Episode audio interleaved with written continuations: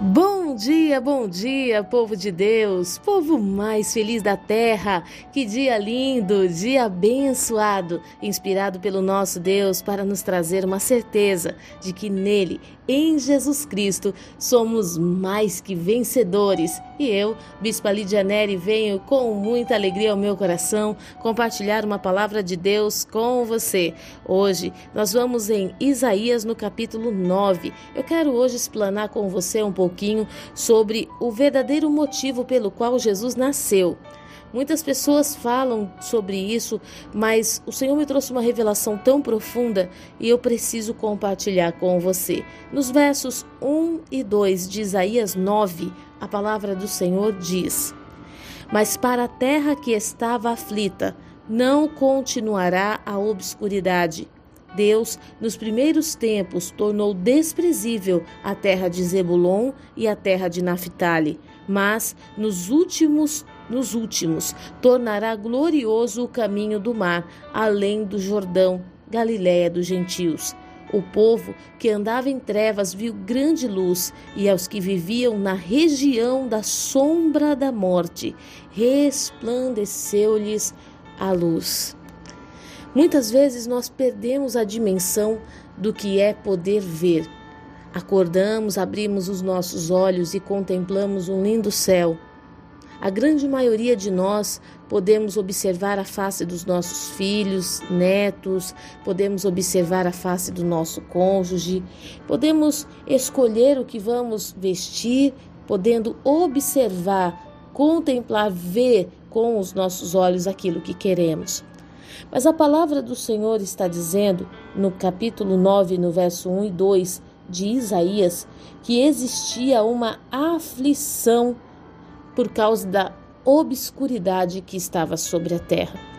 Se você fechar os teus olhos por um instante, o seu cérebro não vai ficar confuso porque você sabe que ao abrir os olhos você pode contemplar tudo novamente. Você imagina qual o desespero de uma pessoa que dorme enxergando e acorda cega. Hoje nós sabemos que por conta de diabetes, glaucoma e tantos outros problemas que estão aí tão fortes, as pessoas podem correr esse risco de dormir enxergando e acordar sem ver. Imagina qual o desespero de você que já contemplou tudo, de repente um dia perder a visão. Quando nós olhamos para a condição do homem, a palavra fala que Adão foi criado por Deus, ou seja, ele foi gerado em meio à luz. Quando Adão foi criado pelo Senhor, ele foi criado enxergando céus e terra, enxergando as coisas físicas e espirituais, tendo sensibilidade à presença de Deus. Quando Adão foi criado, ele tinha uma visão da presença, da face, da obra, do objetivo de Deus. Ele foi criado em meio à luz. O pecado separou Deus de Adão, ou separou Adão de Deus. E por causa desse pecado, a palavra diz que Adão, ele foi colocado em meio às trevas. E a Bíblia diz que havia uma aflição por causa disso. Imagina você poder, você ter que andar sem saber para onde, você ter que fazer sem saber o que, você ter que ir em algum lugar sem saber o caminho. Quando eu, eu vou dar um exemplo para ficar mais claro, você imagina quando você está num ambiente desconhecido que você nunca foi, vamos colocar aí um grande evento e de repente acaba-se a luz, há um eclipse total da lua e você está em plenas trevas. Qual é o teu desespero? Você está cercado de pessoas que você não conhece. Você está num lugar estranho e você tem que fazer alguma coisa para sair daquele lugar. É possível? Não é. Não existe nada que pode te iluminar nesse momento e o GPS também não te localiza. Você está sem nenhum instrumento nas mãos. Pois é, era exatamente assim que o homem estava antes do nascimento de Jesus. A Bíblia diz que ele estava em aflição, porque sabia que tinha coisas a se viver e que não podia alcançar sozinho. Sabia que tinha promessas para viver, mas que não tinha como viver essas promessas porque estava em meio às trevas. Talvez é assim que você se sinta.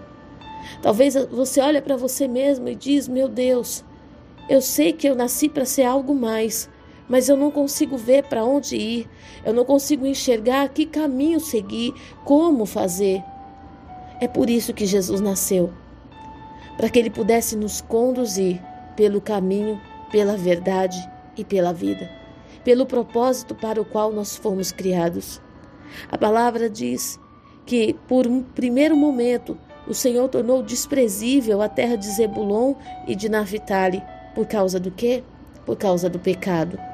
Esteve em trevas por causa do pecado, por causa daquilo que decidiu viver longe de Deus, mesmo sabendo que Deus não se agradaria. Mas há uma promessa que nos últimos tornará glorioso. Sabe aquele texto que diz que onde abundou o pecado, superabundará a graça? Sabe, eu olho hoje e eu olho para a igreja e, e, eu sei que o Espírito de Deus está falando contigo. Talvez você pode se olhar no espelho e dizer assim, mas não há mais jeito para mim. Tudo que não podia fazer eu fiz. Tudo que não era para ser feito eu fiz. Sabe? Mas hoje você está recebendo uma palavra de luz, uma palavra de vida que pode te colocar num caminho totalmente novo, num caminho especial. A palavra diz que o povo que andava em trevas viu grande luz. Você imagina se até os bichinhos, sabe, os bichinhos que voam à noite, são bichinhos da noite, quando eles veem a luz, eles são atraídos por ela. Imagina se um bichinho inconsciente que não pensa são atraídos pela luz, como nós não poderíamos ser atraídos por tamanha luz. O Senhor Jesus ele nasceu para que nós pudéssemos ver a luz, para que as nossas trevas fossem iluminadas, para que nós pudéssemos experimentar de uma vida abundante. O texto ainda diz e aos que viviam na região da sombra da morte, resplandeceu-lhes a luz. O que é viver na região da sombra da morte? É estar todos os dias ameaçado, todos os dias com motivos para sentir medo, inseguranças, inquietudes, pavores, pânico. Viver na sombra da morte é viver debaixo de incertezas quanto ao dia de amanhã. É viver uma vida desenfreada hoje porque você não sabe o que te espera amanhã. Viver na sombra da morte é viver uma vida sem sentido. Tanto faz viver como tanto faz morrer. Ei!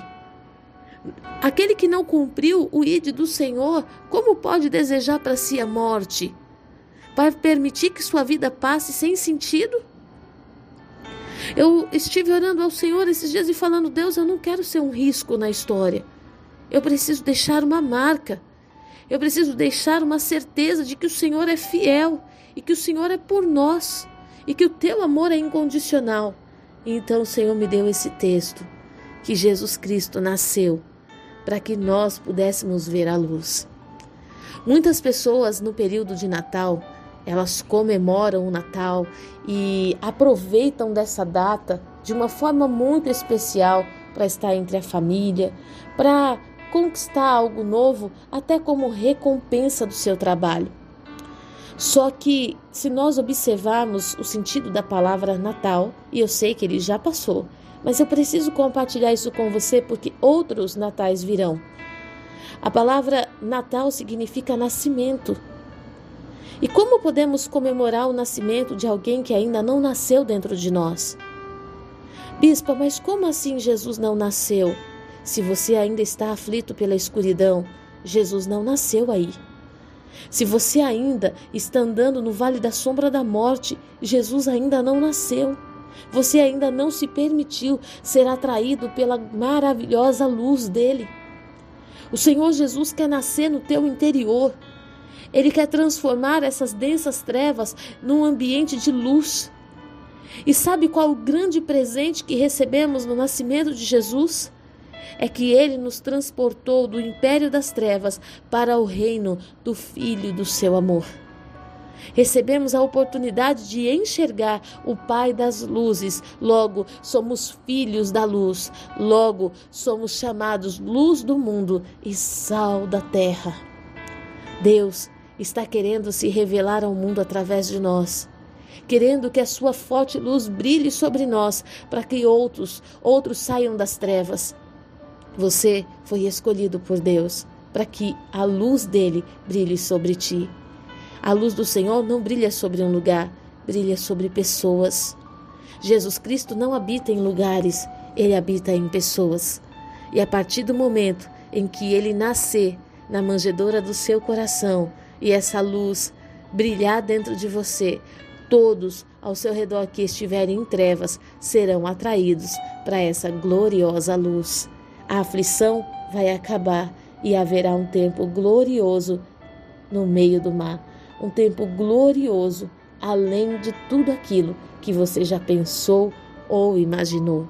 Que a unção do Senhor, a glória de Deus, a presença do Pai, nessa manhã desperte o teu entendimento para aquilo que é a vontade boa, perfeita e agradável do nosso Deus para você.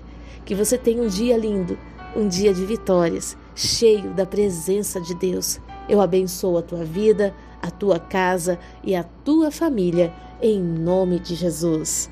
Fique na paz.